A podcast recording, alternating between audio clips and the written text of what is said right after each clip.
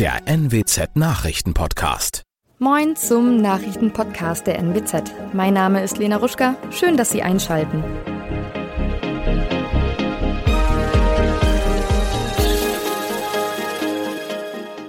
Und das sind unsere regionalen Themen des Tages. Identität des Verstorbenen im Watt geklärt. Vergiftungen mit Chlordioxid im Norden und lange Wartezeiten in Oldenburger Bürgerbüro. Die Identität des Verstorbenen, der im Wattenmeer vor dem Langwader Groden von einem Spaziergänger entdeckt wurde, ist geklärt. Das hat die Polizei am späten Dienstagabend mitgeteilt. Ausschlaggebend war ein Hinweis aus der Bevölkerung.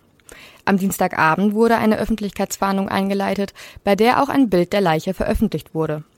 Auf Nachfrage gaben die Ermittler bekannt, dass es sich bei dem Toten um einen 56-jährigen Mann aus den Niederlanden handle. Dieser war von Angehörigen bereits vorher als vermisst gemeldet worden. Die Zahl der Notrufe wegen Vergiftungen mit dem vermeintlichen Corona-Heilmittel Chlordioxid hat seit Pandemiebeginn stark zugenommen. Gab es im Jahr 2019 sieben Notrufe, seien es im vergangenen Jahr 50 gewesen, berichtete der NDR am Mittwoch unter Berufung auf das Giftinformationszentrum Nord in Göttingen.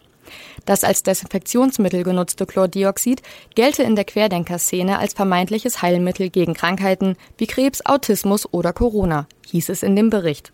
Der Bremer Toxikologe Bernd Mühlbauer warnt, Chlordioxid ist eine toxische Substanz, die die Schleimhäute auflösen könne. Die Substanz habe im und am Körper nichts zu suchen. Elf Werktage soll die durchschnittliche Wartezeit für einen Termin im Oldenburger Bürgerbüro betragen. Mitunter dauert es deutlich länger. Zu den aktuell teilweise überschrittenen Durchschnittswerten teilt die Stadt auf Anfrage unserer Redaktion mit, dass die Zielgröße bei zehn Werktagen liege. Die Wartezeiten würden sich durch zusätzliche Fallzahlen im Bereich der Ausweisdokumente ergeben, was durch die Osterferien, den Wegfall der Corona-Beschränkungen und den Zuzug von Menschen aus der Ukraine bedingt sei. Der Trend sei aber wieder rückläufig. Überlegungen, das Personal aufzustocken, um mehr Termine anbieten zu können, gibt es derzeit nicht, heißt es von der Stadt weiter.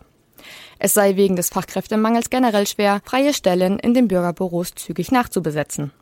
Das waren unsere Nachrichten aus der Region. Weitere aktuelle News aus dem Nordwesten finden Sie wie immer bei NWZ Online. Aktuelles aus Deutschland und der Welt hören Sie nun von unseren Kollegen aus Berlin.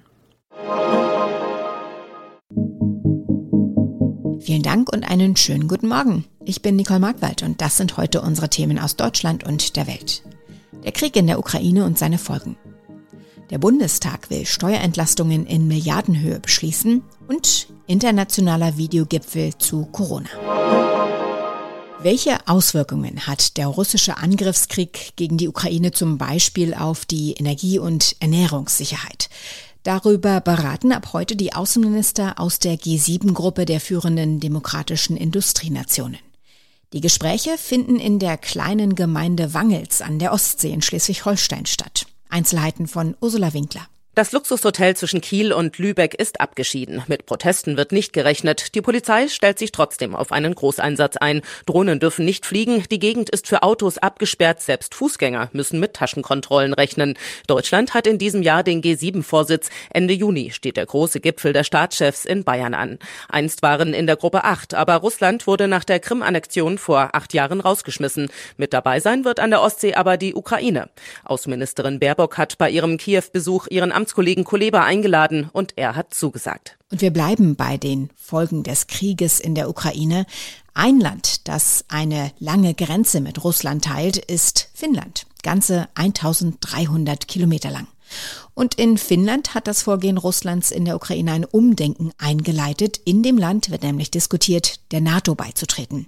Über Jahrzehnte ein Tabuthema. Heute will sich der finnische Präsident Sauli Niinistö zu einer möglichen NATO-Mitgliedschaft seines Landes äußern. Sigrid Harms berichtet. 76 Prozent der Finnen sind einer jüngsten Umfrage zufolge inzwischen dafür, dass ihr Land der NATO beitritt. Dieser starke Meinungsumschwung hat die Politiker unter Druck gesetzt. Im Januar noch hatte Ministerpräsidentin Sanna Marin eine NATO-Mitgliedschaft für unwahrscheinlich gehalten. Nun wird erwartet, dass auch sie sich am Wochenende dafür aussprechen wird.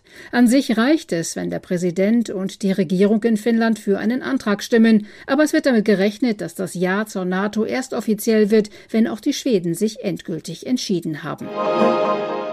Im Bundestag geht es heute unter anderem darum, wie Bürgerinnen und Bürger wegen steigender Energiepreise entlastet werden können. Beschlossen werden soll das Steuerentlastungsgesetz, das zum Beispiel eine rückwirkende Erhöhung der Pendlerpauschale vorsieht.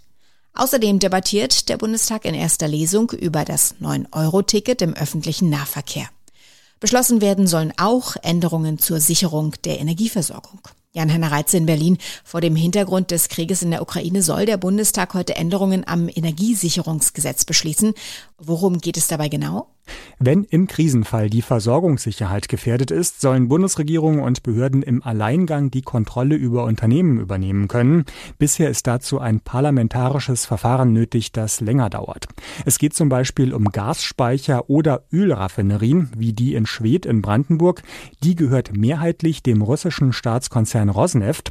Und wenn der sagen würde, aus der Raffinerie bekommt ihr gar nichts mehr und flächendeckend Tankstellen drohen ohne Benzin dazustehen oder Wohnungen ohne Heizung, Verordnung kann der Staat mit den vorgesehenen Änderungen schneller eingreifen und gegensteuern. Wegen steigender Preise will der Bundestag auch das Steuerentlastungsgesetz beschließen. Was verbirgt sich dahinter? Das gehört zu einem Entlastungspaket, das die Bundesregierung schon vor dem Ausbruch des Ukraine-Kriegs beschlossen hat. Rückwirkend für das laufende Jahr wird die Pendlerpauschale auf 38 Cent erhöht. Eigentlich war das erst ab 2024 geplant.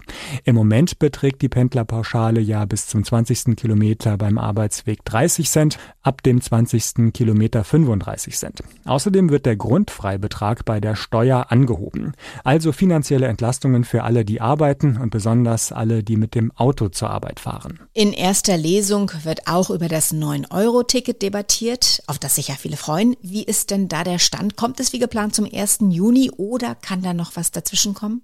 Es wird immer noch laut gestritten und diskutiert, so wird das wohl auch in der Debatte im Bundestag heute Abend sein. Ist das eigentlich nur was für Bewohner von Städten? Müssen wir nicht grundsätzlich den Nahverkehr ausbauen? Klappt das überhaupt praktisch? Werden Regionalzüge überfüllt sein? Die Länder wollen nach wie vor mehr Geld vom Bund rausschlagen. Aber überall bereiten sich die Verkehrsunternehmen ja schon auf das 9-Euro-Ticket vor. Bei der Abstimmung im Bundestag dann nächste Woche wird das Gesetz ganz sicher durchkommen und am nächsten Freitag entscheidet dann dann auch der Bundesrat. Und trotz aller Diskussionen kann ich mir kaum vorstellen, dass sich die Länder querstellen und für Verzögerung sorgen. Einfach weil sich auch viele von uns schon darauf freuen, ab Juni für 9 Euro mit Bus und Bahn zu fahren. Corona ist aktuell in der öffentlichen Debatte in den Hintergrund getreten. Die Politik weltweit will in der Bekämpfung der Pandemie aber nicht nachlassen. Wie das gemeinsam am besten gelingen kann, das soll heute bei einem internationalen Videogipfel diskutiert werden. Neben Deutschland gehören die USA mit Präsident Joe Biden zu den Ausrichtern. Weitere Informationen von Tina Eck aus Washington. Dieser zweite Gipfel soll vor allem dazu dienen, reichere Länder dazu zu bringen, mehr für Corona-Hilfe und Impfstoffverteilung in ärmeren Ländern zu tun. Biden ruft wohlhabende Länder auf, Milliardenhilfen zur Verfügung zu stellen, um ärmere Staaten mit Covid-Medikamenten und Sauerstoffgeräten zu unterstützen. Biden wünscht sich von den Gipfelteilnehmern auch Zusagen, binnen eines Jahres mindestens 70 Prozent der Weltbevölkerung gegen Covid zu impfen. Er steckt einfach überall in der Frühstücksmarmelade, natürlich im süßen Teilchen zum Kaffee und erst recht in vielen Getränken Zucker. Schmeckt zwar lecker, aber tut den Zähnen nicht gut und dem Rest des Körpers auch nicht so wirklich. Doch wer schon mal versucht hat, auf Zucker zu verzichten, wird gemerkt haben, dass das gar nicht so einfach ist. Ronny Thorau hat ein paar Tipps. Fangen wir doch erstmal damit an, wie ungesund ist Zucker wirklich? Also Zucker ist jetzt kein direktes Gift, sondern prinzipiell ein Baustoff, den unser Körper schon braucht. Nur zu viel Zucker erhöht eben das Risiko für Fettleibigkeit, Diabetes und Karies auch. Und ein Hauptproblem ist, es ist einfach in verdammt vielen Dingen Zucker drin. Nicht nur im offensichtlichen, Schokolade, Süßigkeiten, sondern auch, das ist den meisten ja schon noch klar, in Obst, Fruchtsäften, Fruchtjoghurt, aber auch in Käse und Wurst, Tiefkühlpizzen, Grillsoßen und, und, und wird Zucker eingesetzt, ums appetitlicher für uns zu machen. Und es gibt auch noch viele Sorten, verschiedene von Zucker, die unterschiedlich gesund sind. Also es ist schwer, den Überblick zu behalten und nicht zu viel Zucker zu sich zu nehmen. Experten raten ja deshalb auch, den Zuckerkonsum schrittweise zu reduzieren. Wie kann man das angehen? Ja, erstmal ist wichtig, genauer hinzugucken auf den Packungen, welche Lebensmittel nicht zu zuckerhaltig sind. Faustregel dabei, alles bis 5 Gramm pro 100 Gramm ist okay. Und damit kann man dann erstmal eine Mahlzeit umstellen. Frühstück zum Beispiel mit Haferflocken, Milch und Obst statt dem Schoko- oder Apfelzimtmüsli aus dem Supermarkt. Wenn man dann eine Mahlzeit umgestellt hat, dann kann man die nächste angehen. Und das Gute ist, der Körper entwöhnt sich. Das heißt, das Verlangen nach Zucker sinkt und dann wird es auch leichter. Und wenn einen die Lust nach Süßem dann doch packt, wozu kann man notfalls greifen?